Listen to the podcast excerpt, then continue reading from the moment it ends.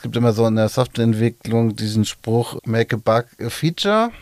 Ja, mhm. also wenn du auf irgendwas stößt, was vielleicht eigentlich ein Fehler ist, dann versuche es als Feature zu verkaufen. Und was für mich sehr spannend und neu war, war eben dieses ähm, sich etwas zu überlegen, in den Nebenraum zu gehen und zu fragen, ob das technisch geht. Also mhm. haben wir genug Leistung dafür, haben wir genug ja. Speicher dafür. Indie Film Talk, dein Podcast übers Filmschaffen. Viel Spaß!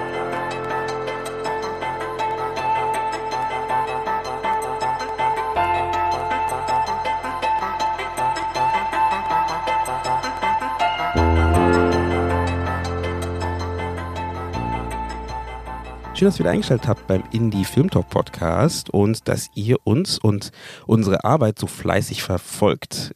In unserer heutigen Folge ähm, erweitern wir unseren Blick ein wenig, wenn es natürlich um das Thema Storytelling geht und schauen uns an, wie das narrative Erzählen in einer interaktiven Welt so funktioniert und schauen uns die Arbeit in der virtuellen Realität einmal genauer an. Äh, dafür habe ich ähm, zwei spannende Gäste eingeladen. Die stelle ich gleich vor. Bevor ich das mache, gibt es wie immer in dieser Staffel einen Dank an unsere Steady- und PayPal-Unterstützer, die uns so zahlreich unterstützen, dass wir äh, fleißig weitere spannende Folgen für euch produzieren können. Dieses Mal geht der Dank an Georg raus, der hat uns ein Dankeschön über PayPal dagelassen und an die liebe Linda, die über Steady uns monatlich unterstützt. Wie ihr uns unterstützen könnt, fragt ihr euch jetzt vielleicht. Ähm, es geht ganz einfach. Einfach bei uns auf die Webseite gehen, www.indiefilmtalk.de. Da gibt es den Button oder den Menüpunkt äh, Unterstützen. Ähm, wenn ihr da einmal raufklickt, dann seht ihr alle Möglichkeiten. Es gibt einmal Steady und es gibt einmal eben Paper als Möglichkeit, ähm, ein Dankeschön dazulassen und auch zu Supportern zu werden, die uns unterstützen, diese Folgen zu produzieren. So, das war ein kleiner Schwenk äh, in die in die Unterstützerrichtung und wie gesagt, da nochmal vielen Dank an alle, die uns bereits bis jetzt unterstützen und die uns weiter unterstützen werden. Das Thema ähm, VR, AR, Mixed Reality finde ich ein spannendes Thema. Ähm, Jetzt gerade, wo wir aufzeichnen, gab es gerade sogar eine Keynote äh, von Apple, die äh, auch so ein bisschen in diesen Markt reingehen wollen äh, mit einer eigenen VR-Brille. Und ich habe mich auch schon, äh, ich habe vorher schon gesagt, also, also im Vorgespräch schon gesagt, ähm, dass vor sieben Jahren ungefähr habe ich mich schon so ein bisschen damit beschäftigt und auch gefragt, über mich gefragt, wie schafft man es dann in dieser immersiven Welt Geschichten zu erzählen und Geschichten zu erzählen, die einer Narrative folgen, wo eben die ErzählerInnen wirklich den, den Zuschauer, den Spieler oder die Spielerin ähm, mitnehmen wollen in eine Welt. Und um dieses Thema zu bearbeiten, ähm, dachte ich mir, da hole ich mir zwei Leute ran, äh, die sich damit sehr gut auskennen und uns da vielleicht so ein bisschen mitnehmen können und den einen oder anderen vielleicht auch sogar die Lust geben, selber in diese Richtung zu schauen, was möglich ist und ähm, wo man sich da vielleicht selber, wo man sich einbringen kann, wenn man da selber Lust hat, mehr eben in diese Richtung zu arbeiten. Einmal ist da die liebe Simona Teoharova, die sitzt hier gegenüber von mir. Sie arbeitet als äh, Narrative Designer bei Trotzkind und ist zusätzlich Schauspielerin, ne? Genau. Genau. Ähm, du darfst dich gleich genauer vorstellen und genauer sagen, was du machst und wie du überhaupt dahin gekommen bist zu dem, was du machst. Ähm, neben dir sitzt nämlich der Sven ähm, Heberlein. Er ist der CEO und der Creative Director von Trotzkind und arbeitet auch schon seit mehreren Jahren an VR-Projekten. Und du hattest im Vorgespräch mal gesagt, es war gar nicht so einfach, diese Projekte beim Fernsehen anzubringen oder reinzubringen, weil keiner genau wusste, was man damit anfangen soll. Damals. Genau. genau. Ich weiß nicht, von welcher Zeit du da gesprochen hast. Vielleicht kannst du da mal so ein bisschen eingrenzen und kurz mal eingehen darauf. Ja, ich kann mich ja kurz vorstellen. Ähm, ich komme eigentlich aus dem Filmbereich. Ich habe äh, sehr viel im Film gemacht. Ich habe 3D-Animation gemacht. Ich habe Kamera gemacht, Schnitt gemacht, Postproduktion, Regie, habe Film studiert und war aber schon immer sehr begeistert auch von Games und habe viele Games gespielt, aber überhaupt nichts beruflich in der Richtung gemacht. Und dann in 2014 ungefähr kam mir die DK1 Oculus raus. Und es gab hier das erste VR-Meetup in Berlin, damals in der Seabase, Hackerspace. Und da saßen dann so zehn Leute rum, 15 Leute rum und hatten VR-Brillen und es war super spannend. Und ich habe die halt aufgesetzt und gedacht so, okay, das ist äh, die Zukunft und das ist ein völlig neues Medium mit vielleicht neuen Möglichkeiten. Und habe dann gedacht, okay, lass uns darauf einfach mal testen und rumprobieren, was man damit so machen kann. Und dann haben wir über das MIZ Babelsberg so eine Förderung bekommen für ein Projekt, um ein VR-Projekt zu gestalten. Und unser Partner damals war das ZDF Heute-Journal. Und als Ergebnis hatten wir dann Mission Mask hergestellt. Es war eine zehnminütige Experience, wo man quasi bei der ersten Marslandung dabei sein kann. Sozusagen. Ähm, angelehnt an die Mondlandung, eines der größten medialen Ereignisse des letzten Jahrhunderts. Einfach jetzt zu überlegen, wie könnte in der Zukunft so eine Übertragung einer Marslandung aussehen. Und schon damals haben sich die ganzen Fragen gestellt, wie viel Interaktivität braucht man, wie stark bleibt man bei so einem linearen Format, weil ja ZDF heute Journal ja eigentlich ja kein Game ist, sondern eigentlich klassischer Journalismus. Und wir hatten dann so eine Experience, wo man so ein ganz bisschen Interaktivität hatte, aber das meiste doch eher sehr passiv war, obwohl alles in Realtime gerendert wurde. Also es war kein 360-Grad-Video, mhm. sondern es war wirklich in Realtime gerendert. Und haben das dann auf der Republika ausgestellt und von den ganzen Redakteuren und von allen kam das Feedback, ja, ich hätte ja viel gerne noch was gemacht und ich hätte irgendwelche Knöpfe gedrückt. Und, ähm, und da war mir halt auf jeden Fall klar, okay, ähm, eines lineares Erzählen funktioniert nicht in VR. Selbst wenn ich einen total linearen Content habe, muss es irgendwie die Möglichkeit geben, dass ich mit meinen Händen irgendwie kritzeln kann oder irgendwas tun kann. Also das, was man ja sonst auch beim Fernsehgucken theoretisch könnte. Mhm. Ja, und man muss halt, der, der, der User von VR ist immer ein Spieler. Der ist nie ein reiner Zuschauer. Das hat sich dann durch die ganzen folgenden Projekte auch hindurchgezogen. Das mit dem Fernsehen, klar, wir waren dann beim WDR und beim BDR, also bei verschiedensten Radio, also Fernsehstationen und haben da unsere Demos ausgestellt. Und natürlich ist das große Problem immer gewesen, ja, wo, also wir haben ja keinen Sendeplatz. Mhm. Ging dann bis dahin, dass sie irgendwann, sie irgendwie große interne Diskussionen hatten, ob denn überhaupt so ein Fernsehsender ähm, auf Steam irgendwie veröffentlichen darf. Mhm. Was ja dann die Plattform ist, wo dann so eine Experience interaktiv überhaupt gepublished werden mhm. kann. Weil ich glaube, man hatte dann irgendwie noch so eine eigene Plattform für 360-Grad-Video ins Leben gerufen, aber das hatte mich auch interessiert.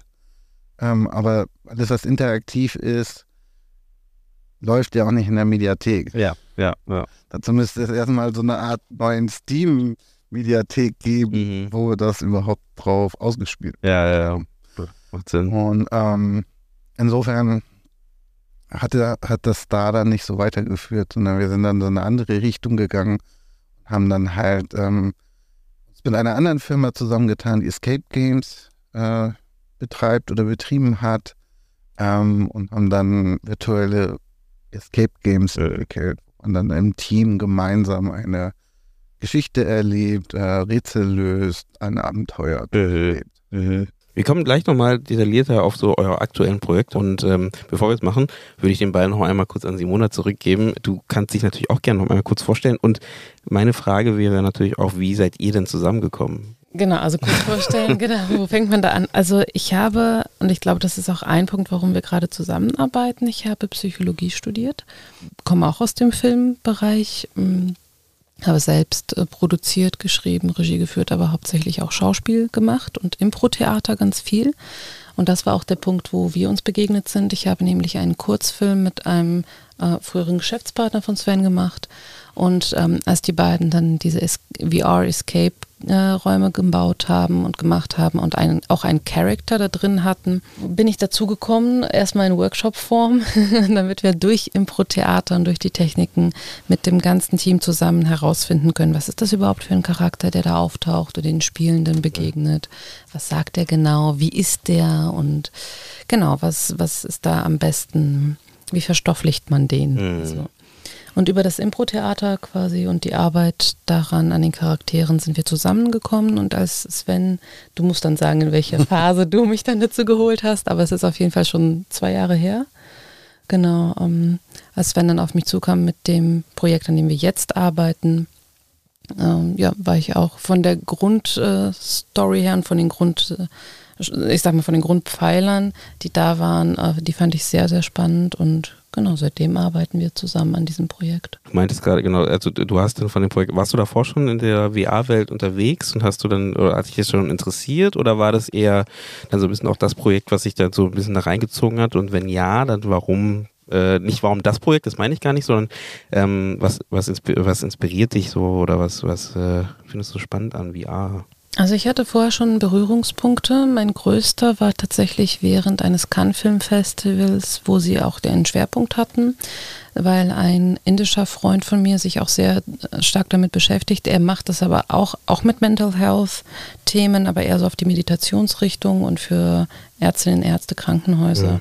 Und er hatte das auch mal vor der UNO vorgestellt. Da war ich als Testimonial quasi mit dabei, weil ich halt auch das äh, erstens in der Anwendung beobachtet habe und zweitens auch selber halt erfahren durfte.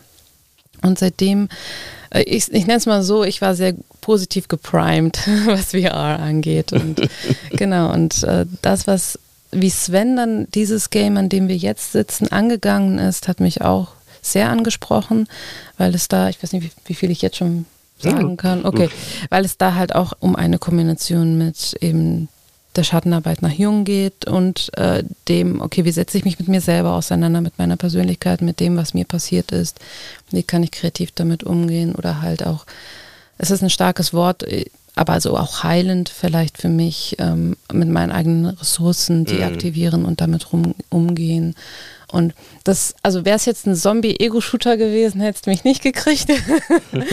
aber bei dem Thema, ja, mhm. fand ich das sehr spannend. Spannend. Wir droppen jetzt schon so ein paar Begriffe, die so ein bisschen durch den Raum geistern. Also sowas wie VR, AR habe ich noch nicht gesagt. Mixed Reality gibt es. Sondern willst du mal kurz sagen, was ist denn äh, für die, die es vielleicht noch nicht wissen, gibt es da Unterschiede? Was sind die Unterschiede? Oder worauf konzentriert ihr euch denn? Also, ähm, das ist natürlich auch viel Marketing und ursprünglich VR waren eigentlich virtuelle Realitäten und ganz ursprünglich, glaube ich, 60er, 70er Jahre hat man auch 3D-Animationen als virtuelle Realität definiert. Äh. Heutzutage würde keiner mehr darauf kommen, das als VR zu bezeichnen. Ähm, also so Begriffe ändern sich ja auch oder gehen mit der Zeit. Ähm, für uns ist es so, dass also eigentlich die Trennung ist zwischen virtueller und augmented Realität. Mixed Reality ist eigentlich nur ein anderer Name für äh. augmented Reality. Das eine ist halt dort, wo ich eine hundertprozentig generierte virtuelle Realität habe bei Mix oder Augmented heißt es, dass die reale Realität da auch noch zu irgendeinem Prozentsatz durchkommt. Und das ist natürlich ganz unterschiedlich sein, kann von 5% zu 95% real sein. Also für, für Spiele und so Immersive Content und Anwendung sehe ich, glaube ich, die Macht viel stärker in der virtuellen Realität. Wohingegen natürlich mein wenn denn die Technik soweit wäre, ist total spannend ist, so Augmented Reality auch in Ausstellungskontexten, Museen, aber auch in einem Theater oder in einem Disney World oder so weiter, um zu benutzen. Da die Technik halt dann noch nicht so weit. Ja, okay. Weit. Ähm, deswegen konzentrieren wir uns überwiegend auf Virtual Reality. Wir haben auch immer wieder Augmented Reality Projekte. Wir haben letztes Jahr mit dem Carlsen Verlag und Mama Lies ein Buch rausgebracht und eine App, wo man Sprachen lernen kann. Das ist für geflüchtete Menschen gedacht, die ähm, sozusagen verschiedene Sprachen lernen können. Und man kann die App nehmen, kann dort den Begriff einscannen über ein Bild und kann ihn sich dann in 25 Sprachen vorlesen lassen. Mhm. Sowas ist ganz toll für Augmented Reality, aber es ist jetzt nicht für uns gerade so das Storytelling-Medium. Das heißt, VR ist bei euch eher, genau wie du sagst, eher so da, wo ich mehr fokussiert darauf aktuell. Auf jeden Fall, also auch da, wo ich sozusagen die große, die, das, die große Möglichkeit sehe. Für Storytelling. Ja, für mhm. Storytelling mhm. und Augmented Reality wäre es, wenn es dann in Verbindung mit Theater oder so mhm. passiert und dann diese Technik aber auch da wäre. Es gibt so kleine Projekte hier auch in Berlin, manchmal mit so AR-Brillen und Tanz und so. Das gibt es schon, das ist auch ganz nett. Aber das ist dann oft mehr so ein Gimmick, weil halt die Technik noch nicht so stark ja. ist, dass ja. das Theatererlebnis jetzt total anders macht oder unbedingt notwendig mhm. oder ja, ja. Ähm, Wenn wir das Thema VR nehmen, was wir heute ja als einen wichtigen Teil ähm, unseres Gespräches sehen und ähm, wo, wo seht ihr denn den, wo steht VR denn jetzt gerade? Ich glaube, viele Leute, die jetzt gerade hören, vielleicht haben die ja wirklich Lust zu sagen, ja, ähm, ich möchte mich mal damit mehr beschäftigen, mehr mal da reingucken. Aber ich glaube, man weiß gar nicht, wo, was ist denn der Stand dort? Benutzen es gerade sehr viele Leute? Äh, ist es nur eher dieses Experience-Thema? Das heißt, in, äh, ihr habt ja auch so, du hast ja von der Experience auch gesprochen, ne? diese Huxley-Experience, ne? die ihr gemacht habt, oder Escape Room zum mhm. Beispiel das sind ja so diese, diese an Orten, Museen und sowas, ne, wo, wo man schon merkt, das passiert. Da gibt es immer wieder mal, oder auch bei so Kunstprojekten und so, dann steht da so eine VR-Brille, manche besser als schlecht, manche schlechter, aber die sind halt da. Aber ist es denn jetzt schon ein Schritt, wo man sagen kann, das benutzt eine größere Masse an Menschen? Oder ist es immer noch so am Krepeln? Da gibt es natürlich keine feste Zahl, es gibt halt nur so Hochrechnungen von verkauften angenommenen Brillen und ich würde mal ungefähr so rechnen, es gibt derzeit so um die 20 Millionen Brillen, die noch benutzt werden. Natürlich gibt es jetzt auch Brillen, die gar nicht mehr benutzt werden, die schon lange verschrottet sind und so weiter. Aber es ist, es ist schon, also wenn man das mal mit der Konsolengeneration der alten vergleicht, PlayStation 1 und so, ist das gar nicht so schlecht. Mhm. Es kommt natürlich jetzt nicht mit der derzeitigen Konsolengeneration mhm. oder der Switch oder so hinterher, aber das nicht. Aber es ist, hat schon einen, einen gewissen Verbreitungsgrad mhm. auf dem Heimmarkt. Und ähm, wo stehen wir? Das ist eine gute Frage. Also ich, ich bin so ein bisschen, also glaube, wir stehen so kurz vor Caligari. Also wir sind immer noch, wenn man das mit den Filmanfängen vergleicht, immer noch teilweise dabei, Theaterstücke abzufilmen was dann im Film ja auch lange gemacht wurde, bevor man angefangen hat, eine eigene Sprache zu entwickeln. Und ich habe das Gefühl, da sind wir auch noch. Also viele Content ist klassisch inspiriert vom Film oder klassisch inspiriert von Games und hat wenig noch so ein, so ein komplettes eigenes Ding. Aber ich glaube, die nächste Generation jetzt von den Sachen, die rauskommen werden, werden sehr stark schon langsam in diese Richtung gehen, immer mehr eine eigene Sprache zu entwickeln mhm. und nicht einfach nur eine Übertragung von einem Filmstoff oder einer Filmerzählung oder halt natürlich von klassischen Games, PC-Shooter oder so zu sein, sondern einfach auch zu sagen, okay, was können wir denn Spezielleres mit VR mhm. machen, was man ohne VR gar nicht so machen kann. Mhm. Und da sind wir, glaube ich, noch so an den Anfängen des, der Filmzeit. Ja, genau, eben das, äh, vielleicht die Uniqueness herauszufinden. Was, was bringt mir VR anderes als eben, wenn ich mir ein Theaterstück anschaue, einen Tanz, einen Film oder ein 360-Grad-Video.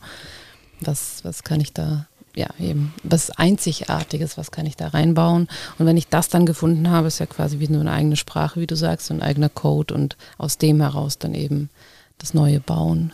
Ähm, wenn ich ketzerisch fragen darf, ich meine, 3D-Kino zum Beispiel ist ja auch sowas, was immer wieder kommt und äh, dann wieder in der Versenkung verschwindet, weil irgendwie keine Sprache wirklich gefunden wird dafür. Also beim 3D-Kino war ja auch schon immer klar, dass man ganz viel Möglichkeiten wegnimmt und eigentlich wenig Neues dazukommt. Das ist ja auch mehr so ein, ist ja nichts Neues gewesen. Und auch beim 3D-Kino, also interessanterweise bei 3D-Games gab es das ja auch mal, da fand ich, hat das schon ein bisschen mehr Sinn gemacht, wenn ich 3D sehe, dass ich mich da drin auch 3D bewegen kann und selbst bewegen kann und nicht nur eine Kamera da drin rumfliegt. Mhm. Und ähm, da gibt es ja auch dieses Buch Film als Kunst, das ganz alt ist, aus den 20ern, glaube ich, oder so, und ganz klar erklärt, warum das Filmbild an sich so ein Kunstwerk ist und durch die Reduktion entsteht das Kunstwerk. Und in 3D habe ich das dann schon wieder weniger. Und in VR habe ich das jetzt auch erstmal viel, viel weniger. Und da kommen aber dann neue Sachen und neue Technologien und über die können wir gleich reden. Ich glaube auch, dass VR und AR, also das noch die ganz, ganz große Neuerung mit sich bringen wird, weil wir irgendwann immer mehr ja, geskriptete, intelligente Charaktere in, in interaktiven Formaten haben können und dann sozusagen eine Art Theaterstück bauen, eine Story, eine Narration und gespielt aber teilweise dann halt von Algorithmen. Und ähm, das bietet dann eine unendliche Vielzahl, weil das geht dann in die Richtung Immersive Theater, wo ich ja ein sehr großer Fan von bin und mich viel mit beschäftige. Ähm, was noch ganz, ganz, ganz viel Potenzial hat, weil Immersive Theater ist einfach zu teuer. Ja, die, die, dieses Verhältnis eins zu eins, ein Schauspieler auf einen Zuschauer, das ist, das ist, lässt sich ja finanziell gar nicht darstellen. Wirklich. Aber das, wenn das natürlich programmiert ist und so, dann geht das halt. Ja. Und dann kann man halt irgendwann so Art Rollen, richtig immersive Rollenspielstücke entwickeln. So ein bisschen wie, das geht auch in die Richtung Labs zum Beispiel, wo das ja auch gemacht wird, wo dann der Spieler, das sich da komplett reinversetzen kann und dann wirklich da drinnen leben kann. Mhm. Und ähm, dann ist, glaube ich, das auch wieder okay, dass man einige andere Sachen verliert, wie das, das, dieses reduzierte Filmbild als Kunstwerk oder so. Weil dann entsteht die Kunst wieder woanders an einer anderen Stelle. Susanne möchte noch was sagen und dann Genau. gehe ich nochmal auf Immersive Theater ein, weil äh, das ist ja auch so ein Begriff wieder, ein neuer Begriff, der herumgeistert, aber was genau der äh, bedeutet, das können wir gleich mal. Aber ähm, genau, sorry. Ich wollte nur sagen, ich, ich glaube, wir verlieren das ja nicht, sondern es ist dann einfach eine andere Kunstform, das Ja. Kino und der Film, die bleiben als Kunstform. Und ähm, es gibt dann dieses, auch noch nicht mal Add-on, sondern die, die nächste Kunstform dann, die dann das VR sein darf. Mhm. Und ich glaube auch ein Schlüsselpunkt ist eben der, die Spielerin, ähm, weil plötzlich, wenn man plötzlich Teil des Ganzen ist, Ja. also ganz anders, als wenn man einfach nur halt sitzt und sich etwas anschaut. Natürlich versetzen wir uns dann in die Welt, das kennt jeder nach einem sehr, sehr guten Film, hat man richtig mitgelebt. Äh, hier ist es aber tatsächlich auch physisch mitgelebt. Mhm. Also man darf auch noch viel integrierter sein in dem Ganzen. Und ich glaube, das wird auch sehr ein sehr großer Bestandteil dieser neuen Sprache sein. Das heißt, die Art, wie wir Storytelling betreiben, ihr habt ja gesagt, ist ja sehr stark ja auch jetzt angelehnt noch an ähm, sowas wie Games oder Spiel oder oder Filme. Jetzt sogar vielleicht mehr an Games angelehnt als an Filme vielleicht sogar, weil wenn ich so überlege, wir hätten auch den Begriff 360 Grad Videos äh, oder Filme ähm, angesprochen gehabt. Das war ja vor auch ein paar Jahren auch noch so ein Trend, wo man gesagt hat, okay, man macht einen Film, äh, erzählt eine Geschichte ähm, wie einen Film, ganz normal, aber man filmt es halt in einer, einer 360-Grad-Kamera ne, und alle gehen aus dem Set, da sind nur noch die SchauspielerInnen im Set und äh, auf dem Set und spielen ihre Choreografie meistens als Plansequenz äh, ab und dann ähm, vielleicht gibt es einen Schnitt, vielleicht auch nicht. Und das geht so ein bisschen weg zu dem Live-Action, vom Live-Action zum direkt im, also alles dann am Computer gemacht halt, ne, also und das ist ja mehr das VR-technische. Naja, das ist halt 360 Grad ist jetzt nicht sonderlich gut angekommen. Also es ist am Ende nicht, die Leute haben nicht Geld dafür ausgegeben und gesagt, wow, das ist jetzt das neue Ding, da muss ich mir jetzt unbedingt eine Brille für kaufen, sondern die haben immer ganz schnell gesagt, ja, dann wieso kann ich da nicht hingehen, wieso kann ich das nicht machen und dann das, was im Kino niemand hinterfragt und sagt, wieso kann ich jetzt diese Tür da nicht öffnen, das passiert dann halt bei Mhm. VR. Und in dem Moment, ich sage immer so, wenn du den Leuten ein bisschen Interaktivität gibst, dann ist das wie so ein kleiner Kick. Dann wollen die immer mehr und mehr und mehr und nicht weniger, weniger, weniger. Das ist halt, da fühlen die sich dann doch nicht Mhm. mehr gut. Und deswegen ist es gerade diese Interaktivität, die so unwahrscheinlich wichtig ist und dieses auch selbst entscheiden zu dürfen. Und das ist natürlich das, was Games schon immer gemacht haben und gekonnt haben. Und da gab es ja auch schon ganz viele Narrative Games und wenn wir an irgendwie ähm, Telltale Games zum Beispiel denken, die ja komplett darauf beruhten, dass man sich selbst seine eigene Geschichte sozusagen durch Entscheidungen bauen kann, mit ganz vielen verschiedenen Enden, dann ist da natürlich dann diese Macht auch in diesem immersiven Erleben. Mhm. Und deswegen finde ich, hat es auch was ein bisschen mit Immersive Theater zu tun, weil man da ja auch schon so ein bisschen dieses Gefühl kriegt, ich bin Teil der Story. Man wird auch zum Mitschöpferin. Ne? Also Mhm. man, ja. Und ja. Das ist ja eh, also auch Escape Games sind ja so unwahrscheinlich ähm, erfolgreich, weil man, äh, weil es so dieses, es das gibt das Gefühl, selbst in diesem Kinofilm sein zu können. Ich kann mich, wenn das, keine Ahnung, das Game geht um Einbruch oder sowas, brich in den Tresor ein, dann fühlen die Leute sich so richtig selbst, Mhm. ja, und ähm, das ist halt, glaube ich, auch das, was VR gut macht und gut machen kann. Mhm. Ja, es ist ja dann nicht mehr diese Projektion. Ne? Ich sehe dann nicht Superheld oder Superheldin auf der Leinwand und äh, bestenfalls identifiziere ich mich mit der Person, sondern plötzlich bin ich es selbst. Ja. Und Ja. das Das ist macht, glaube ich, auch stark für, da komme ich äh, gleich zum Punkt ähm, eures neuen Projekts, an dem ihr arbeitet, Selina, einem Immersive Game.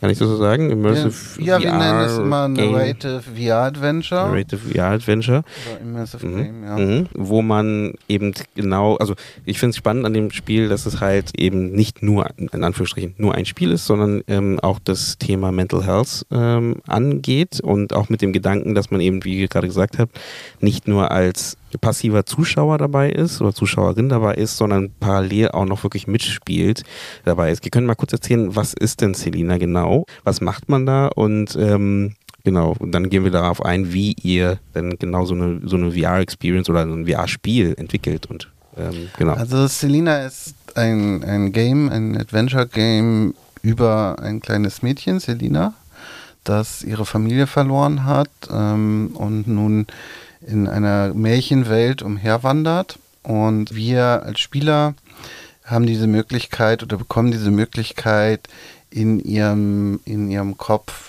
zu, also das ganze Spiel findet statt in ihrem Kopf. Das ist halt ein bisschen an Inside Out von Pixar angelehnt. Und wir haben diese Möglichkeit, dort mit ihr zu kommunizieren und mit ihr äh, und ihr zu helfen bei ihrem großen Abenteuer, weil ihr großes Abenteuer dreht sich darum, dass sie die böse Hexe besiegen muss. Und wir sind sozusagen ihr Gehilfe, um das Ganze zu tun. Und dann dreht sich die Geschichte nachher nochmal ähm, und es geht so ein bisschen um Jungsches Shadow Work, weil wir dann ähm, irgendwann erfahren, dass diese böse Hexe gar nicht die böse Hexe ist, sondern eigentlich etwas Gutes ist, was integriert werden muss. Und dann geht es um Integrationsarbeit. Und ja, die Geschichte hat sich halt sehr entwickelt. Wir hatten vor zwei Jahren angefangen, eigentlich mit der Idee, History VR zu machen, also eine, eine, eine VR-Game zu entwickeln, was sich auf Geschichte spezialisiert hat. Und ursprünglich waren wir dann mal bei römischer Geschichte, haben dann aber nochmal geguckt, weil das irgendwie dann doch so ein bisschen nischig war. Und, und VR ist schon eine Nische und dann eine Nische in der Nische war uns dann doch ein bisschen zu gefährlich. Und dann haben wir uns sehr lange und sehr intensiv äh, mit dem Kalten Krieg beschäftigt und wollten so eine Spionagegeschichte entwickeln und hatten dort dann auch diese Game-Mechaniken teilweise entwickelt und haben dann aber gemerkt, dass es halt auch ganz schwierig ist. Also wir waren am Ende, hatten wir einen richtig coolen Filmstoff für einen richtig, richtig coolen Film, aber der war so düster im Endeffekt, dass man dann einen guten Film mit Midnight Movie David Lynch draus machen kann, aber nicht unbedingt ein Spiel, ein VR-Spiel. Oder vielleicht ist auch zu früh, vielleicht kann man das irgendwann später, aber im Moment wäre das, glaube ich, schon zu viel gewesen, weil als Spieler, also es gibt bestimmte Sachen, die kann man schlecht machen, wenn man den Spieler braucht, der noch dabei bleibt und interaktiv ist. Ja, ich kann mir kann zum Beispiel kein Lars von Trier Spiel vorstellen. Ja, also das, das ist ganz schwierig. Es gibt Spiele, die auch ernste Themen beinhalten und auch düster sind oder morbide sind, aber sie müssen irgendwie immer noch so einen krasseren Unterhaltungswert haben als vielleicht jetzt so manche Arthouse-Filme, die so ganz nieder, die einfach nur verstörend sind und wo man dann völlig fertig ist. Aber warum? Das, das musst du mal ein bisschen äh, äh, genauer sagen. Also warum glaubst du, dass es halt... Ja, äh, weil ja. wenn du im Kino, also das war ja auch immer so, wenn du im Kinosessel sitzt, dann sitzt du da erstmal und dann musst du eigentlich aufstehen und rausgehen. Mhm. So, ansonsten kriegst du die Geschichte weiter mit.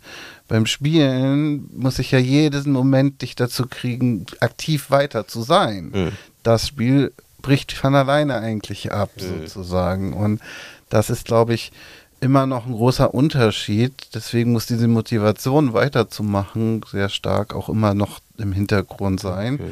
Und zum anderen können wir natürlich so manches besser ertragen, wenn wir uns zurücknehmen können als Zuschauer und das nicht ganz so an uns ranlassen. In dem Moment, wo ich dich aber in diese Rolle setze, dass du da drin eine Entscheidung triffst, in dem Moment geht das halt auch so richtig dann ins Herz. Und ja, da wird es dann auch schwierig so. Und deswegen haben wir uns dann entschieden und gesagt, okay, wir wollen dann doch nicht diese Spionagegeschichte machen, die halt sehr düster war, ähm, sondern wir wollen etwas machen, was ähm, schon auch dunkel und, und tief geht, aber halt was von der Kernaussage am Ende sehr, ähm, sehr liebevoll ist und positiv ist. Und wir wollen diese die Geschichte eher so zum Guten, zum Heilen machen, als um ja jetzt sozusagen irgendwie einen Spion dazu zu bringen, etwas zu verraten, was er nicht verraten will oder mhm. so. Ich würde da gerne nochmal einhaken mit dem Kino. Ähm, das spielt also diese soziale Erwünschtheit ja auch noch eine Rolle. Ne? Also wenn alle anderen sitzen bleiben, stehe ich jetzt nicht auf in der Mitte und ja. äh, krabbel über alle Füße rüber. Äh, plus dieses, ich bin, also was wir vorhin hatten als Punkt, ich bin ja Teil des Spiels aber im Kino oder beim Fernsehen gucken habe ich noch die Möglichkeit, mir zu vergegenwärtigen, dass ich nur Zuschauende bin. Und dann bin ich gar nicht so, vielleicht auch wirklich mental und emotional kann ich mich da eher rausnehmen als aus dem eben aus dem Spiel. Und da, da drücke ich dann eher den Ausknopf, wenn es mir zu viel wird oder zu belastend oder eben zu langweilig. ja. Ja. Und äh, weil du gerade auch schon geantwortet hast, ähm, du meintest ja, genau, du kommst ja auch so ein bisschen von der Psychologie, mhm. meintest du. Und ähm, warum denkst du denn, dass jetzt diese VR-Technik für so ein Spiel wie, wie, ähm, wie Selina vielleicht besonders gut ist, um eben Mental Health, welche, welche Mental Health-Themen werden denn da besprochen, kann man das sagen? Besprochen ist jetzt vielleicht Besprochen ein bisschen ist, zu genau. viel gesagt, ähm, aber so unsere also ein paar Basic-Ausgangspunkte sind Abspaltungen mhm. und Integrationen auf jeden Fall, genauso wie Projektionen, aber auch eben, ich erkläre es eher mal an einem Vorgang, äh, wenn wir mit etwas zu überfordert sind, damit umzugehen, das in eine wortwörtlich andere Geschichte zu verpacken. Und das ist eben auch das, was Selina macht. Sie verpackt Sachen, die ihr zu traumatisch sind, in Märchen, in etwas, was sie kennt, was sich leichter anfühlt. Und das ist auch etwas, was wir sowohl quasi in der Entstehung von von schwierigen mentalen Situationen haben, als auch in der Therapie anwenden können, dass wir quasi über, über Geschichten an Kerne drankommen, wo wir sonst uns vielleicht nicht hintrauen würden als Menschen. Mhm. Genau, und das ist auch das, was Sven sagt, mit dem äh, Happy End, so salopp gesagt, aber zumindest mit einem optimistischeren Ende. Das finde ich auch etwas sehr Wichtiges, dass man die, die Menschen auch nicht so rauslässt und sagt, ja, werdet jetzt fertig damit, sondern dass man eben mitnimmt und ähm, ja, vielleicht auch ein bisschen Mut macht. Mhm. Mhm. Also man kann das, also gerade das Ende ist natürlich spannend. Dann gibt es ja auch einen Film ganz viel, das Ende nochmal neu gedreht wird und so. Aber da ist das schon okay, wenn das Ende nachher böse ist, weil ich habe ja nicht Schuld. Wenn ich allerdings genau. ein Spiel mache, bei dem ich die ganze Zeit gespielt habe ja. und am Ende endet es ganz böse, dann muss ich damit leben, dass ich jetzt mhm. schuld daran bin und nicht irgendein Autor. Nein, nicht der, der Autor okay. hat das so geschrieben, mhm. ich habe das gemacht. Und da kommt man dann natürlich in, Pro also da muss man sich dann ganz genau überlegen, ob man das will und warum man das will und wie man das wieder auffangen will, dass die Leute nicht denken, sie wären okay. jetzt die schlechten Menschen, weil sie haben jetzt diese Geschichte schlecht zum Ende gebracht. Ja, es hat ja auch was mit der Selbstwirksamkeit dann zu tun ne? und genauso wie auch mit der ähm, Ohnmacht versus Selbstermächtigung oder mächtig sein. Also was kann ich tun tatsächlich und was für eine Auswirkung hat meine Handlung, mhm. was für eine Konsequenz. Und um auf deine Frage nochmal zurückzugehen, das war auch einer der Pfeiler, wo ich sagte, ja, deswegen war ich mit dabei, war, dass Sven von Anfang an gesagt hat, ihm ist Consent sehr wichtig, das das Spiel einzubauen, in die Geschichte einzubauen. Und das ist jetzt auch nicht so häufig anzutreffen, muss man auch sagen, aber eigentlich in unserem gesellschaftlichen Zusammensein relativ wichtig. Und in der zwischenmenschlichen Interaktion auch. Und ich finde, das, das mitzugeben und da sehe ich eigentlich ein wenig Unterschied zwischen Games oder VR oder Filmen, Büchern, was auch immer. Dieser, ich nenne es jetzt mal Vorbildcharakter, aber dieses Vorleben-Charakter. Wir bilden ja nicht nur irgendetwas ab, sondern wir kreieren ja etwas, wo wir vielleicht auch sogar sagen könnten, das wäre eine Wunschvision, da möchten wir als Menschen oder Gesellschaft hin. Und ähm, ja, dann bin ich, stehe ich auf jeden Fall eher auf der Seite, sage ja, dahin, dahin wollen wir. Verstehe ich. Ich meine, der Consent ist super spannend bei Games, weil wir das halt absolut als normal empfinden, dass wir bei Skyrim irgendwie einfach in alle Häuser gehen, alle Touren aufmachen, gucken, ob da Gold drin ist. So als wäre das, mhm. das, das, das Normalste der Welt. So, ja, also stehen gibt's nicht, sondern das haben die da, das haben die Game Designer da hingelegt, damit ich mir das holen kann, so ungefähr.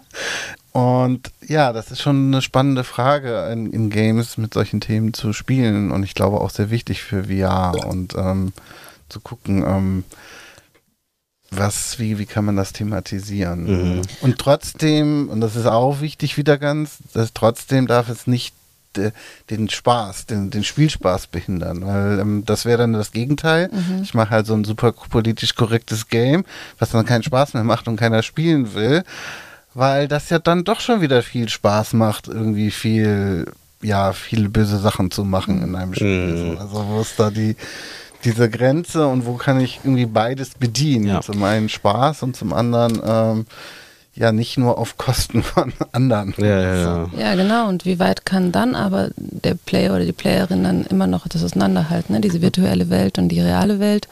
Und ich finde auch, ich, wir haben vorhin über Technik gesprochen und wie sich das entwickeln wird. Und je mehr das halt so, also wenn es dann irgendwann nicht mehr 20 Millionen Brillen sind, die, die halt verwendet werden, sondern 200 Millionen oder noch mehr, dann finde ich, hat man noch eine gewisse Verantwortung, beziehungsweise ja, um das halt aufzufangen, was ja auch jetzt schon passiert, dass einfach gewisse innere Grenzen, die da waren, ethische Grenzen, überschritten werden und zwar eine Habituation dann eintritt und man dann im realen Leben auch viel leichter diese Schwellen und Grenzen übertritt. Mhm. Und andererseits muss man sagen, äh, dadurch, dass das immer immersiver wird, stellt sich irgendwann die Frage, bis wann kann ich das überhaupt noch machen oder nicht? Also wenn ich an Horrorfilme denke, das funktioniert, solange das wirklich sich noch wie ein Film anfühlt. Mhm. Wenn ich allerdings in die Situation kommen wäre, dass das Ganze sich anfühlt wie real, dann will ich da nicht mehr sein. Und dann will ich auch nicht mehr in irgendeinem Kriegsspiel sein, ja. wo sich das so anfühlt, als würde ich gleich. Also die Menschen wollen keine Todesangst haben. Ja? Sie wollen die Katharsis haben, auf dem Bildschirm irgendwas zu erleben, was vielleicht schrecklich ist, weil ihnen das das Gefühl gibt, naja, eigentlich geht es mir dann doch nicht so schlimm. Mhm. Aber wenn das so immersiv ist, dass es dir das reale Gefühl gibt, dann funktioniert das halt nicht mehr. Na, oder man stumpft halt ab, ne? Ja. Oder man stumpft halt ab. Das ist äh, dann auch nicht. Weil das ist auch die Frage, ne? Weil ähm, am Ende weiß man ja, dass man sich in diesen Raum begibt am Anfang noch, ja. ne? Also solange es nicht in dem, im Gehirn eingepflanzt ist, dass wir da äh, das spüren und so wie einen Traum sehen, sondern ähm, wirklich als du musst physisch etwas auf den Kopf setzen, egal ob es eine kleine Brille oder eine große Brille ist, hast du ja diese, diese Trennung äh, irgendwo drin. Und wenn du dann vielleicht einfach durch diesen Prozess, dass du egal ob es jetzt Kriegsspiele sind, äh, ich, möchte, ich muss jetzt nicht die Debatte äh, mit, mit Kriegsspielen aufmachen, sondern ähm, ist ja egal, was man da macht, aber wenn du da äh, trotzdem das, diese Realität spürst, aber weißt, ich bin zu Hause, ich bin im Theater oder wo auch immer, dann vielleicht schafft man ja trotzdem da so eine Art Distanz zu, zu wahren. Ne? Und dann ist die Frage, ob, äh, das hast du gerade gesagt, mit den Hürden, die man halt vielleicht im realen Leben hat, ob man die mitnimmt aus dem Spiel oder, oder eben dann abbaut. Und das kann ja im Positiven wie im Negativen sein. Und das, da muss man dann wahrscheinlich gucken, wie man damit umgeht und äh, wie, ja, wie man das halt dann ja, angeht, das Ganze. Ich weiß auf jeden Fall, ähm, man kann damit sich umtrainieren. Also es wird jetzt schon ganz viel auch in der Therapie mhm. eingesetzt, in der Angsttherapie. Leute, die Angst vor Höhen haben, vor Spinnen, vor irgendwelchen anderen Sachen, die Angst haben, in den Supermarkt zu gehen, machen das jetzt über Simulationen erstmal. Einfache und Expositionstherapie. Ja, mhm. Also das, äh, dass es, ein, dass es dein Verhalten ändern kann, ist auf jeden Fall gegeben. Die Frage ist dann, wie sehr und auch zum Schlechten oder nur zum Guten oder ja. Wofür man es einsetzt ne, am Ende. ähm, lasst uns mal kurz in die Richtung ähm, Storytelling wieder zurückspringen. Da wäre meine Frage, wie startet ihr denn, wenn ihr in so ein Projekt reingeht? Also wenn, wir gucken jetzt nur auf das Thema Storytelling. Ne? Ähm, äh, wie schreibe ich denn überhaupt so eine Story ähm, in einer Welt, wo der Spieler eigentlich alles machen kann, ne? nach links, rechts, oben, unten gehen kann, aber wie schaffe ich es denn, da trotzdem den Spieler von der narrativen Ebene her ähm, zu leiten? Ähm, mitzunehmen? Naja, das erste ist erstmal die Entscheidung, dass man eine Story schreiben will, weil man kann auch Spiele ohne machen. das geht. Durchaus und auch sehr erfolgreiche, siehe Minecraft und mhm. so. Und man kann auch Spiele machen, die die Story nur über das Environment zeigen, also nicht über große Story-Elemente, sondern auch eine Welt, einfach über die Welt, die ich kreiere, mache. Aber wenn man dann sagt, oh nee, ich will nicht eine Story machen, wie haben wir das gemacht? Also, wie gesagt, bei Huxley war das klar. Wir hatten uns hingesetzt. Ähm, wir wollten uns an die Escape Games orientieren. Escape Games haben immer so eine Art Grundstory, die einem das, die Spieler die Motivation geben, warum sie jetzt überhaupt spielen. und sind aber auch nicht zu komplex, weil das sind immer so Partygruppen gerne, die auch mal vorher was trinken gehen und keine Ahnung was. Das heißt, das darf auch nicht zu komplex sein. Ähm, es soll ja Spaß machen und ist ja auch zeitlich immer sehr begrenzt. Ähm, und so hatten wir dann eigentlich wie bei einem echten Escape Game uns halt auch für unseren virtuellen eine Story überlegt und haben dann dementsprechend diese Räume gebaut und hatten uns auch diesen Charakter Huxley als Roboter überlegt und da war es dann so, dass wir dann ungefähr wussten, was wir wollten. Habe ich dann gesagt, okay, ähm, es ist ja eigentlich schöner, wenn das ganze Team auch integriert wird und nicht ich mich als Autor da jetzt hinsetze und irgendwas runterschreibe. Und so kamen wir dann auch zu Simona, dass wir gesagt haben, lass uns so einen Impro-Theater-Workshop machen und lass uns das, die, die Sachen einfach durchimprovisieren und gucken, wie wir da nur eine coole Szene draus machen. Aber da war natürlich die Grundstory schon festgesetzt. Also wir hatten da jetzt nicht ein weißes Blatt Papier vor uns, sondern es ging dann darum, wie der Charakter ist, wie die Szene aussehen wird und so weiter innerhalb dieses Frameworks. Mhm. Und ähm, jetzt war es natürlich so ein bisschen ein anderer Prozess, weil wir hatten quasi Game-Mechaniken, die gut funktioniert haben. Wir hatten diese Narration ursprünglich zu dieser Spionagegeschichte und haben gesagt, okay, das da wollen wir von weg und haben uns dann überlegt, ähm, also ich war, also es gibt immer, es war mir schon immer klar, dass ich ähm, sehr gerne Inside Out mag und dass ich sehr gerne The Cell mag, Film mhm. The Cell. Und diese Idee, dass man quasi in, dass man so eine Maschine hat, mit der man in die Gedanken, in die Psyche eines anderen Menschen eindringen, nicht eindringen, aber mhm. sozusagen sein Teil, teilhaben kann, immer ähm, super toll fand, was ja manche Leute sagen, das Kino an sich auch ist. ja, ist ja auch eine Traummaschine sozusagen. Und dass wir das halt dann nutzen wollen, ähm, um quasi jemandem wirklich zu helfen. Und ähm, da kommt dann halt so ein bisschen Paprika, Studio Ghibli und so rein. Ähm, und dann haben wir uns, wie haben wir das gemacht? Wir haben uns halt ganz viel hingesetzt und entwickelt. Und ich glaube, ursprünglich war das dann nochmal als Serie geplant mit sechs, mhm. fünf Episoden. Ja. Ähm, dann haben wir irgendwann gesagt, na gut, lass mal erstmal eine Episode machen. Und, so. und, dann ist das halt auch wieder anders. Und durch die Finanzierung ist dann de, da die Spielzeit aus drei Stunden auf sechs Stunden angegangen. Mhm. Und da verändern sich halt viele Prozesse. Und ähm, das ist auch ganz wichtig. Bei uns im Studio gilt nicht Story first, sondern Gameplay first. Das ist bei Games oft so, ne? Weil das ist halt das, was das ist das, was du wirklich tust. Das mhm. ist also die, das Gameplay ist das Allerwichtigste, dass das, was du machst, wirklich Spaß macht, dass es cool ist, dass du immer weitermachen willst. Und die Narration, die im Idealfall unterstützt sie das und gibt einem noch eine coole Experience und eine gute Geschichte und erzählt einem auch was. Aber anders als im Kino, wo man sagen, eher sagen würde Story First, ist das halt schon noch ein bisschen anders. Und ich habe letztens Avatar gesehen und dachte ich mir, genau, da ist es genau Das ist genauso. Da ist nicht die Story First, sondern da ist halt die Experience First. Mhm. Also ich brauche jetzt noch eine coole Szene dazu. Okay, dann wird das da halt reingeschnitten. Mhm. Und es funktioniert bei Adventure, muss man sagen. Bei Adventure-Film ist es völlig okay. Bei einem Drama würde man sagen, ein schlechter Film oder so. Mhm. Aber wenn man eine Abenteuergeschichte hat, dann darf es durchaus so sein. Ähm, ein bisschen genauso wie bei Kinderbüchern, wie bei Alice im Wunderland oder sowas, wo Szene für Szene an sich einfach eine coole Szene ist und gar nicht das Übergeordnete vielleicht das Wichtigste ist. Und so ist es bei uns eigentlich auch. Ja, also wir da würde ich gerne einhaken. ja, ne? ja, und wir haben trotzdem den ganzen, also die ganze Geschichte hier mitgemacht. Ne? Wir haben bei Heldenreisen, haben uns die ganzen Gedanken gemacht, Charakteristiken von der Hauptfigur Selina. Wer ist sie? Was hat sie für eine Background-Story? Was sind ihre Charaktere, ihre Needs, Wants, Don'ts und so weiter? Das haben wir uns ja alles schon sehr, sehr genau überlegt und gebaut. Vielleicht sieht man am Ende im Spiel nicht alles, aber für uns ist das sehr, sehr wichtig, das alles zu wissen. Auch wer ist der, die Playerin, ne? was personifiziert diese Person dann wieder? Wenn es einen Narrator gibt, was macht der, die Narrator? Also das ist wirklich alles oder auch vielleicht auch sogar jeder Raum, ja, was für eine Geschichte erzählt, jeder einzelne Raum, in dem wir dann sind. Wir haben auch bestimmte Mechaniken da drin. Was bedeuten die denn auch? Also das sind auch Sachen, die man sich überlegen ja, muss, was vielleicht sonst im Film so Innenrequisit oder Ausstattung wäre. Also das ist bei uns mit eher so narrativen Elementen belegt. Mhm. Und wir haben das auch ähnlich wie bei Huxley dann gemacht erst die, quasi die Basis äh, gelegt und uns darauf geeinigt und dann tatsächlich sehr konkrete Szenen auch mit dem Team ausprobiert, eben durch Impro-Theater und geguckt, wie funktioniert das, was hat wer für welche Ideen.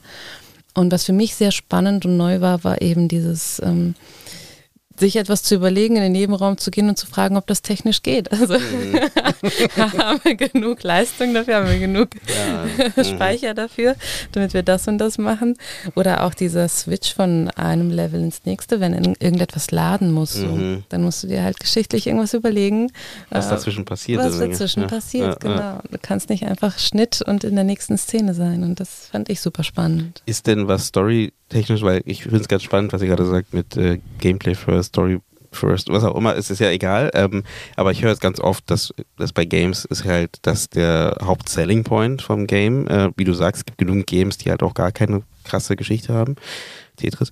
Ähm, aber ähm, trotzdem funktionieren. Ne? Und ich höre aber auch oft, dass, dass Autorinnen äh, da äh, sich die Haare raufen, weil eben genau dieser, dieser Gedanke am Anfang ist und man dann halt dort sich durchsetzt als Autor oder Autorin, weil eben dann doch irgendwie das, äh, die, die, die Spielmechanik vorne steht.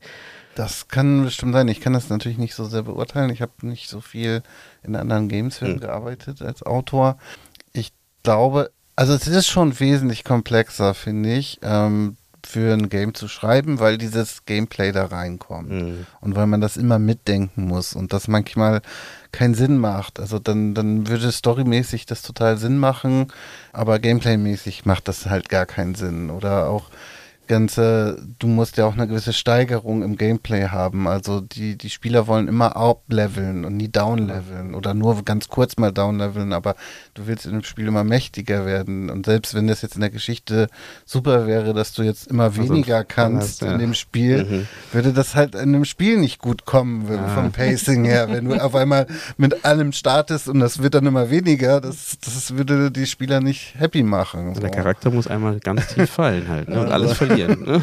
So, das kann man mal eine Szene machen, aber irgendwie muss es dann wieder weitergehen. Mhm. Und das musst du halt alles mitdenken, dieses Pacing, diese Dramaturgie, die du bei einem Spiel auch brauchst, bei dieser Erfahrung. Ähm, und dann natürlich Performance. Also deswegen sind wir, ist ja auch hier der Indie-Film-Talk.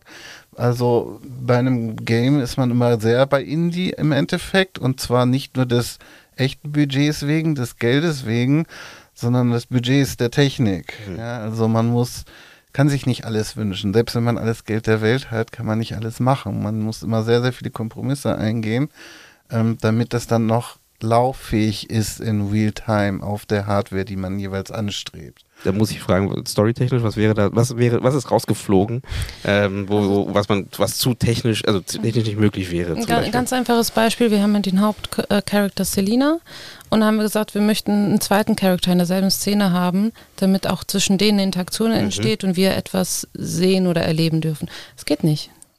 Nein, es ist, ist, noch nicht ganz sicher. Das ist noch nicht ganz sicher, aber die erste nein, Ansage war nein. nein das, das, geht nicht. Aber zum Beispiel, also besseres Beispiel, wir haben eine sehr, nein.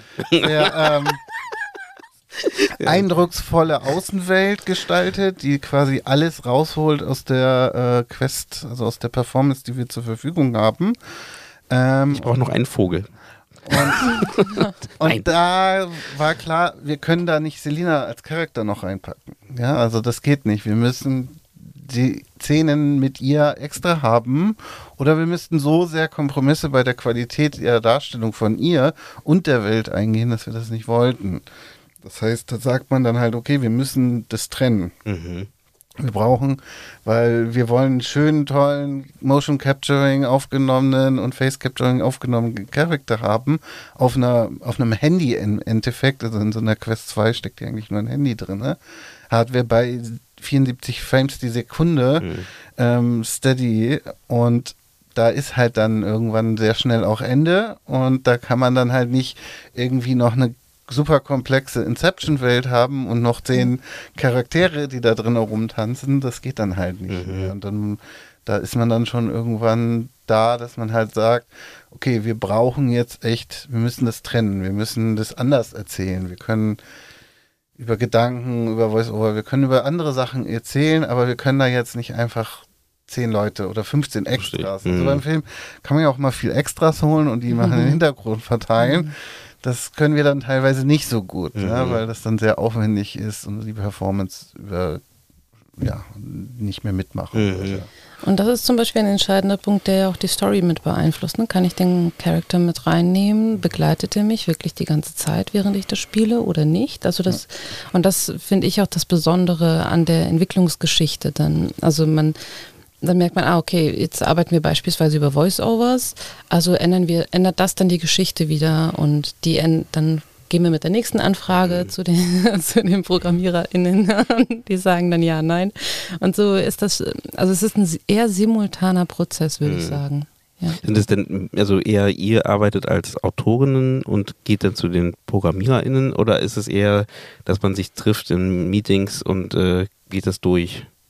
Das ist beides. Beides, Beides. beides. Mhm. Ja. Aber es ist definitiv ähm, nicht wie beim Film, also beim Spielfilm, sondern eher wie beim Animationsfilm ein Prozess. Mhm. Also das ist nicht so, wir schreiben die Story, die ist jetzt fertig und dann machen wir das Game, sondern das läuft wir- wirklich parallel, aber das ist ja beim Animationsfilm oft auch so. Ja, ja. Ja, also insofern gilt es, ist die Arbeitsweise dann so ein bisschen wie bei so einem Stop-Motion-Animationsfilm Mhm. oder so, wo du schon Teile fertig hast und gleichzeitig noch bei anderen Teilen das Skript noch drastisch veränderst. Ja, Ähm, ja. Das ist ja nur beim Film nicht möglich, weil du dann diese Drehtage hast. Mhm. Und dann muss alles auf einmal abgedreht werden, weil die Schauspieler schon wieder andere Contracts Mhm. woanders haben. Mhm.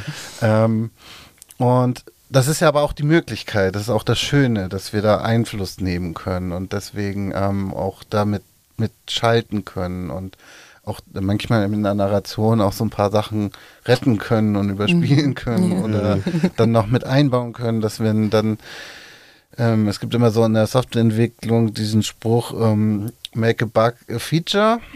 Ja, also wenn du auf irgendwas stößt, was vielleicht eigentlich ein Fehler ist, dann versuche es als Feature zu verkaufen. Ähm, und so ist es dann auch ganz oft, dass wir halt gerne irgendwas hätten und dann geht das nicht, so wegen Technik, Performance, irgendwas. Und dann überlegen wir uns, ja, wie können wir das denn aber in die Geschichte integrieren, dass es sich dann so anfühlt, als müsste es da so sein. Schwarzes Bild heißt, sie schläft gerade, ja. so, also, es halt, also es wird da halt dann wirklich ähm, versuchen, das dann halt dann auch immer so Sachen mit einzubauen in die Narration, Mhm. dass sie dann dort so wirken, also wirklich gewollt sind und auch Sinn machen. Und es ist ein Riesenpuzzle. Also es ist ein, ich meine, Drehbuchschreiben ist auch ein Puzzle, aber es ist halt nochmal, du schreibst das Drehbuch und gleichzeitig schreibst du halt auch das Game Design und was da Mhm. passiert und dann musst du immer diesen Spieler im Auge behalten, was ist so sein Zustand, dann, äh, dann musst du ja immer ständig Sachen neu lernen. Jeder Mhm. kennt das vom Brettspielen, wie dumm das ist, wenn man die Anleitung lesen muss und so. Und ähm, dann hast du neue Mechaniken, Ja. die musst du beibringen. Das musst du auch irgendwie am besten in die Narration äh, mit einbauen, weil ansonsten wirkt es da so abgetrennt. Mhm. Mhm. Ähm, Tutorials. Ähm, das ist auf jeden Fall ein ziemlich technischer ähm, Prozess, wo man sehr viel puzzelt. Und ähm, das macht aber auch enorm Spaß. Mhm. Ja, Ich hatte ja vorher kurz die, die Frage aufgemacht mit dem Steuern des, des Zuschauers oder des Spielers, besser gesagt, oder Spielerin. Narrativ und ähm, auch vielleicht auch über die Visualität des, des Projekts. Ähm, wie schafft man das denn, dass die Leute jetzt nicht irgendwie da stehen und sich dann im Kreis drehen und sich die schöne Welt angucken? Oh, das dürfen sie ja zwischendurch. Genau, zwischendurch schon, aber wenn sie es jetzt die ganze Zeit machen und sich fragen, naja, irgendwie passiert ja nichts, ne, dass man, also wie schaffe ich denn trotzdem eine Geschichte zu erzählen? Ja, also einmal, also wenn jetzt eine Zeit lang nichts passiert und das Spiel erwartet aber eigentlich, dass eine Aktion kommt, kann man ja auch wieder vom Charakter äh, Erinnerungen einbauen. so, lass uns das machen und so weiter. Ähm, das kann man, man kann machen. Licht an einem Level anschalten, irgendwo das Genau. auf Anfang was zu blinken Hm. und Ja. dann passiert das. Also ganz viel passiert über so ganz niederschwellige Sachen, die man gar nicht so richtig wahrnimmt. Also visuelle Effekte, äh, auditive Effekte vielleicht Ja. auch? Ja. Genau. Mhm. Versuch Trigger, Ja. die dich irgendwo hinziehen. Mhm. Ja. Mhm. Das wird ganz viel darüber gearbeitet. grundsätzlich gehe ich ja davon aus, ähnlich wie in einem Kino, der Zuschauer hält schon seine Augen auf und guckt den Film an und genauso gehe ich jetzt auch davon aus, erstmal der Spieler will schon spielen. Ich konzipiere das Spiel jetzt gerade nicht für jemand, der sagt, ich will aber gar nicht spielen. das, okay, das, das darf er dann. Aber, aber, es gibt ja immer diese Mischung zwischen, ähm, ich, ja. möch, ich möchte ja auch, also ich möchte ja auch geführt werden ein bisschen, ja. ne? Deswegen, sonst, sonst, würde ich mir, sonst würde ich kein Spiel spielen in dem Fall. Ne? Also, also über das Spiel würde ich dann nicht spielen, dann würde ich vielleicht eher. Also, ja. Deswegen, man, da sind dann schon ein paar grundsätzliche Entscheidungen. Also es gibt eine grundsätzliche Entscheidung zwischen aut, wie autark ist der Spieler und wie autark mhm. lasse ich ihn und wie sehr führe ich ihn. Und ähm, beides hat seine Vor- und Nachteile.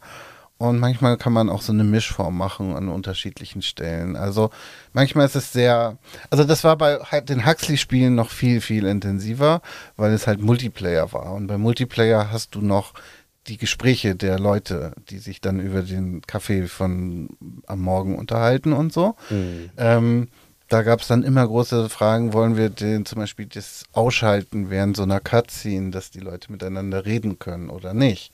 Ähm, kann sie verärgern, dass sie dann nicht mehr miteinander reden können, würde aber dazu führen, dass sie mal mehr der Story vielleicht folgen. Ähm, haben wir in dem Fall nicht gemacht, aber ich weiß, andere Games machen das dann.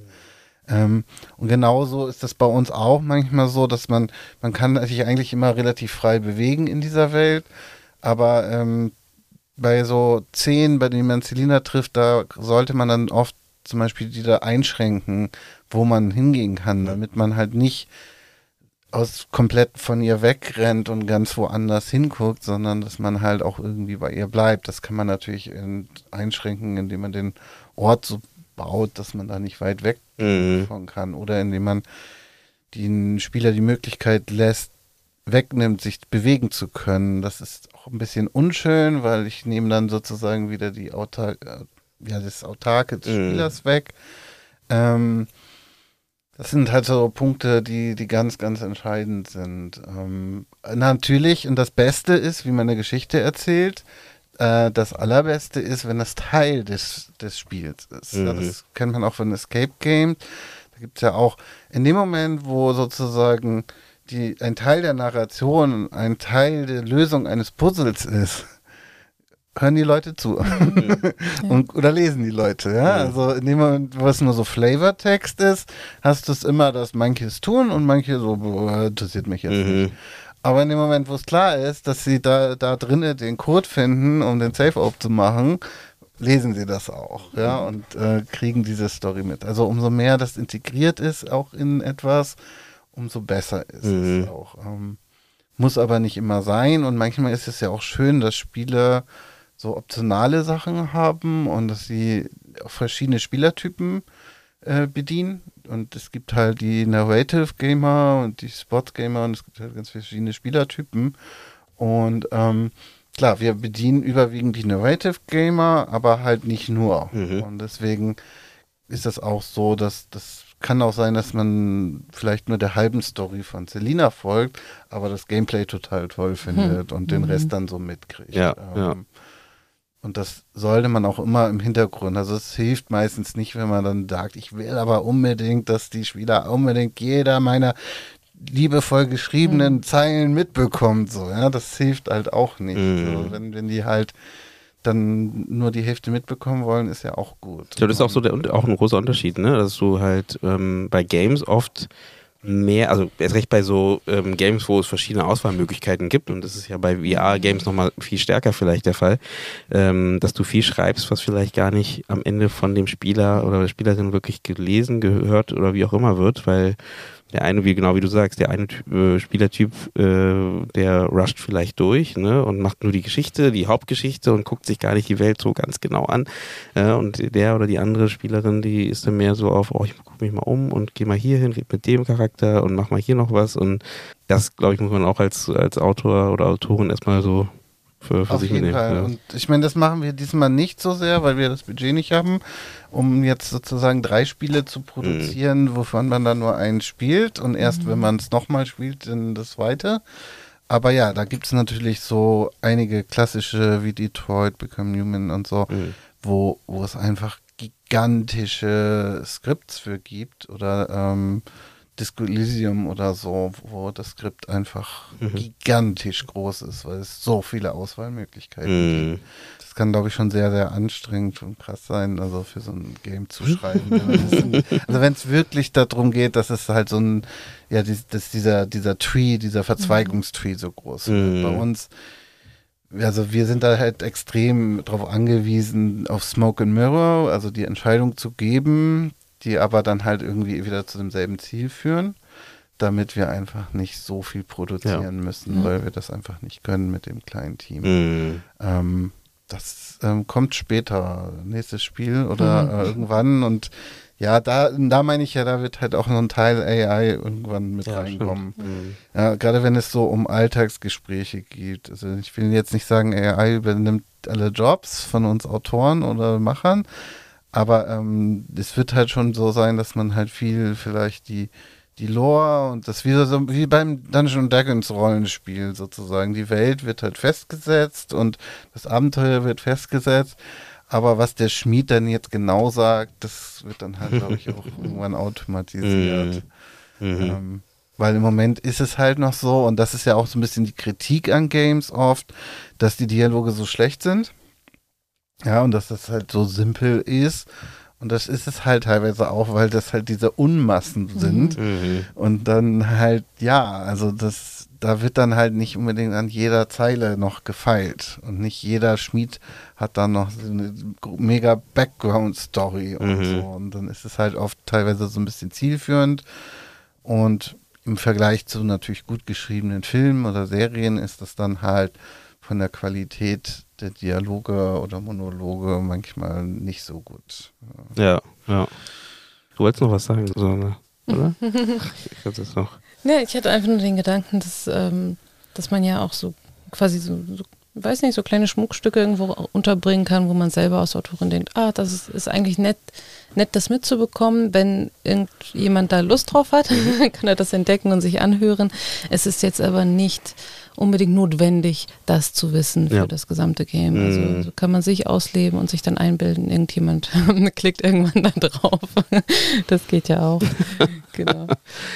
Ähm, wenn ich jetzt als Autor, Autorin oder vielleicht als filmschaffende Person ähm, auch mehr in diese VR-Welt eintauchen möchte und mehr Projekte auch in diese Richtung ausprobieren möchte, neben der Hürde der, der, der Hardware, die ja hoffentlich jetzt auch immer günstiger wird, ähm, ne, auch so diese MetaQuest und so, ne, die sind ja ähm, erschwinglich her äh, geworden. Mm, äh, wie, wie finde ich denn, habt ihr eine Idee, wie man da den Weg dahin findet? Weil man muss, muss man coden können? Weil am Ende Also- ist es ja. Zu machen, Mhm. Naja, also, also erstmal muss man, hatten wir ja schon mal 360-Grad-Video, man muss jetzt nochmal ganz stark das trennen. Das, Mhm. das beides nennt sich VR. Genau, aber ich komme halt, Aber- ich, genau, ich komme nicht vom 360 Grad, sondern ich bin filmschaffende Person und ich, aber ich Genau. bin ein Geschichtenerzähler. Ne? Ich genau, möchte also nur- ich glaube, ja. 360-Grad-Videos kannst du einfach machen ohne Coden und alles. Mhm. Da gibt es halt Kameras, da gibt es Tools, da ist halt im Endeffekt alles da. guckt halt keiner, aber ja. Ja. naja, also doch, so ein paar Fe es gibt halt diesen Festival Circus Okay. in Venice und Cannes und äh, es gibt da auch große Projekte und Förderungen und so weiter. Das ist schon noch so eine Festival-Nische. Arthouse ist das Oder oft. Bildungsnische, auch Museen, die Ja. das verwenden. Mhm. Aber ähm, nee, ansonsten, wenn man natürlich irgendwie sagt, oh, ich möchte eigentlich was machen, was dann, dann auf der Quest auch wirklich gespielt wird, was verkauft werden kann. Tja, dann muss man also entweder, wenn man das dann alleine machen, dann wird man irgendwie Coden lernen müssen. Man kann natürlich versuchen, mit Blueprint sich durchzu, mit Unreal und Blueprint irgendwie durchzukommen. Und da gibt es natürlich viele Hilfestellungen, aber irgendwann wird man immer nicht weiterkommen, wenn man jetzt gar nicht coden Mhm. kann. Ähm, oder man bildet halt Teams von Leuten, die das dann können. Mhm. Ähm, der Einstieg ist natürlich als Filmschaffender nat nicht ganz so einfach, weil es, man muss halt sagen, Games-Entwicklung ist halt eine Softwareentwicklung und es ist im Endeffekt viel, viel näher an der klassischen Softwareentwicklung Mhm. als an einer Filmentwicklung Mhm. dran. Ne? Also das Kreative, da haben wir jetzt drüber geredet, das ist noch alles schön und gut. Ähm, und das, da gibt es auch noch sehr starke Überschneidungen mit Theater und Film. Aber von technischer Seite ist es jetzt ganz anders. Die Mhm. technische Seite ist ziemlich, ziemlich dran an so einer Softwareentwicklung und an 3D-Design, aber auch das 3D-Design ist schon wieder spezieller, weil es in Realtime laufen muss. ähm, und Performance und so weiter immer so ein riesiges Thema Mhm. ist.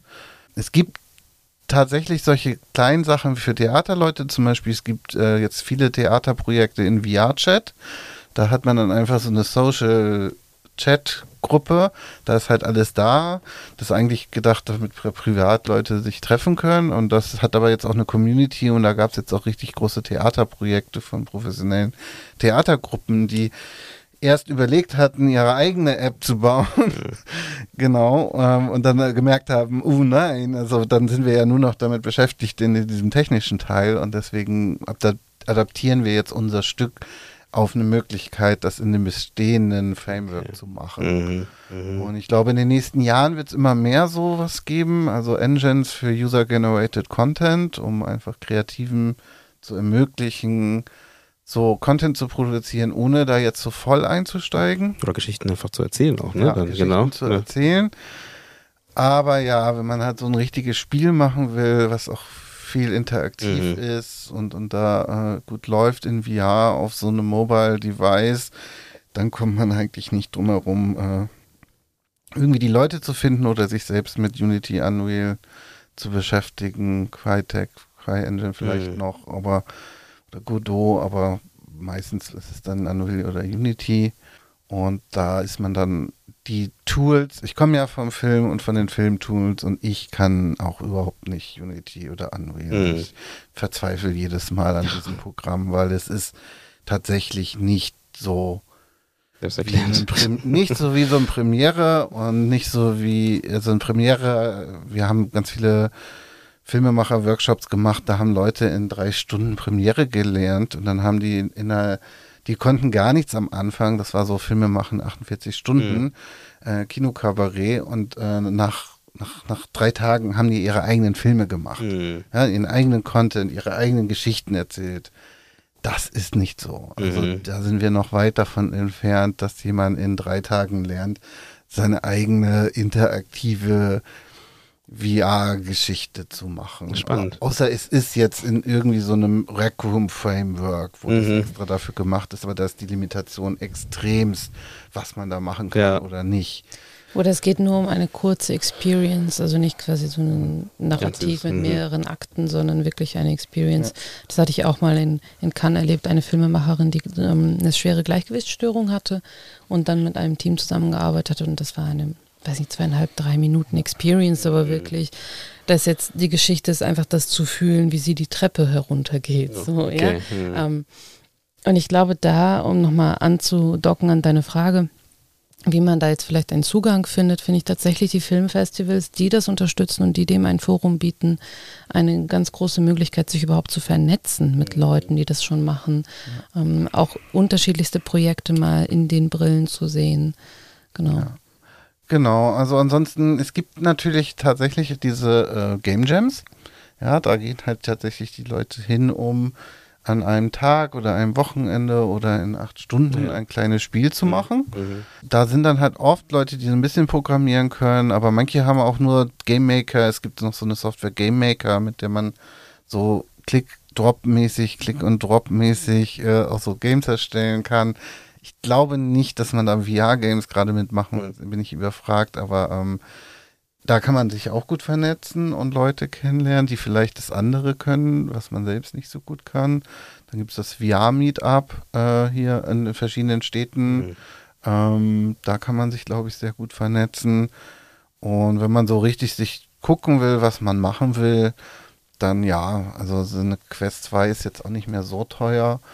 Und da gibt es ja schon enorm viel Content. Mhm. Auch nicht nur Game-Content, sondern mittlerweile auch ganz viel anderen Content. Und ähm, auch mit AppLab gibt es ja noch sozusagen den Store hinter dem offiziellen Store, wo es nochmal tausende von teilweise kostenlose Experience Ja. und Software gibt, Mhm. die es noch nicht in den offiziellen Store geschafft haben. Und da findet man auch ganz viel so Indie-Zeug, wo es Ja. nur so kleine Tests Ja, genau, sind oder Testversion, Mhm. Beta-Version, Testversionen ja. und so. Und wenn man, da kann man sich wochenlang mit beschäftigen Mhm. und sich super guten Einblick darüber Mhm. verschaffen. Ähm, Ich glaube, das ist ganz spannend. Also ich glaube, ich nehme auch mit, ich habt es ganz schön gesagt gehabt, irgendwann ähm, in der Mitte des Gesprächs, ähm, sowas wie, äh, es ist jetzt nicht die Zukunft des Kinos. Vielleicht ist das, was ja viele manchmal auch so, ne, das ist ja so ein Schlagwort, was man gerne nutzt, so, ne, so ein, äh, ein weiteres Mittel, ein weiterer, ne, weiteres Werkzeug oder äh, eine weitere Taste in der Klaviatur des Geschichtenerzählens. Und man kann die versuchen zu nutzen, wenn das natürlich zu der Geschichte passt, die man erzählen möchte, um halt vielleicht wieder ja, neue, äh, neue Menschen vielleicht zu erreichen, mit ähm, genau eben dieser Art Geschichten zu erzählen. Und das fand ich, glaube ich, auch ganz spannend und nehme ich mit und würde die Folge jetzt beenden mit einem großen Dank an euch beide, dass ihr hier wart, hier seid ähm, mit mir und ähm, über ähm, VR Storytelling sprecht. Und wann kann man euer, euer Spiel denn äh, spielen? Also, wir, wir haben jetzt immer schon Testversionen und suchen auch Testspieler. Das heißt, ähm, wir suchen immer wieder Leute, die zu uns Büro kommen. Ähm, in Berlin. In, in Berlin, in mhm. Friedrichshain, um zu testen. Wir werden in Zukunft auch Online-Tests machen für Leute, die so eine Quest 2 haben. Ähm, anmelden kann man sich da, der, der, Link ist ein bisschen länger, aber einfach mal auf unserer Facebook-Seite Trotzkind gucken. Ähm, dort werden wir das posten. Und der Release von dem Spiel ist angepeilt an Dezember 24, mhm. also Dezember nächsten Jahres. Mhm. Wie lange arbeitet ihr schon an dem Projekt? Zwei Jahre. So drei Jahre ungefähr Entwicklung? Naja, also es sind dann vier, vier Jahre. Jahre also es sind dann, Aber nur, nur, dass man auch mal hier. Äh, also, äh, ja, genau. Also da waren dann halt zwei Jahre Post, also Präproduktion mhm. äh, mit Tech-Demo bauen, mit der ganzen Finanzierungsgeschichte und so drin. Ähm, mhm. Und dann zwei Jahre intensive Produktionsphase. Mhm. Spannend. Und das ist ähm, ja ein großes, großes, großer Berg, weil also ja, fünf bis sechs Stunden Spielzeit äh, klingt auch erstmal ganz schön viel, muss man mhm. erstmal füllen. Ja. Äh, und Ihr Team ist wie groß? Wir sind derzeit sechs Leute mhm. ähm, und werden auf jeden Fall noch ein bisschen wachsen. Ähm, ein, zwei Leute werden noch dazukommen. Ähm, aber es wird nicht viel größer. Ja, ja. Klingt auf jeden Fall super spannend ähm, und genau, ich bin gespannt, das Spiel mal zu testen, wenn es soweit ist. Und wie gesagt, bedanke mich auch äh, an die Zuhörenden, ähm, die uns fleißig zugehört haben, bis hierhin und äh, ähm, uns auch immer fleißig zuhören. Und genau, wir werden alle Informationen natürlich, die ihr auch genannt habt, in die Shownotes packen. Das heißt, man kann da direkt draufklicken. Vielleicht, wenn ihr Lust habt, könnt ihr mir sogar noch vielleicht ein paar Experience-Vorschläge schicken oder, oder VR-Titel schicken, wo ihr denkt, die muss man unbedingt mal sich angeguckt haben, wenn es um das Thema Storytelling zum Beispiel geht. Ähm, das würde ich dann auch gerne natürlich unten drunter verlinken. Dann hat man auch gleich irgendwie Futter äh, mitzunehmen ähm, und dann sich das auch anzuschauen. Genau. Gerne. Ja, die kann man eigentlich auch schon dramaturgisch aufbauen, welche so mit weniger Interaktion mhm. sind und dann so langsam steigern. Das klingt ganz spannend. Äh, das findet ihr alles auf der Webseite. Und genau, vielen Dank und wir hören uns beim nächsten Mal. Danke an dich. Danke.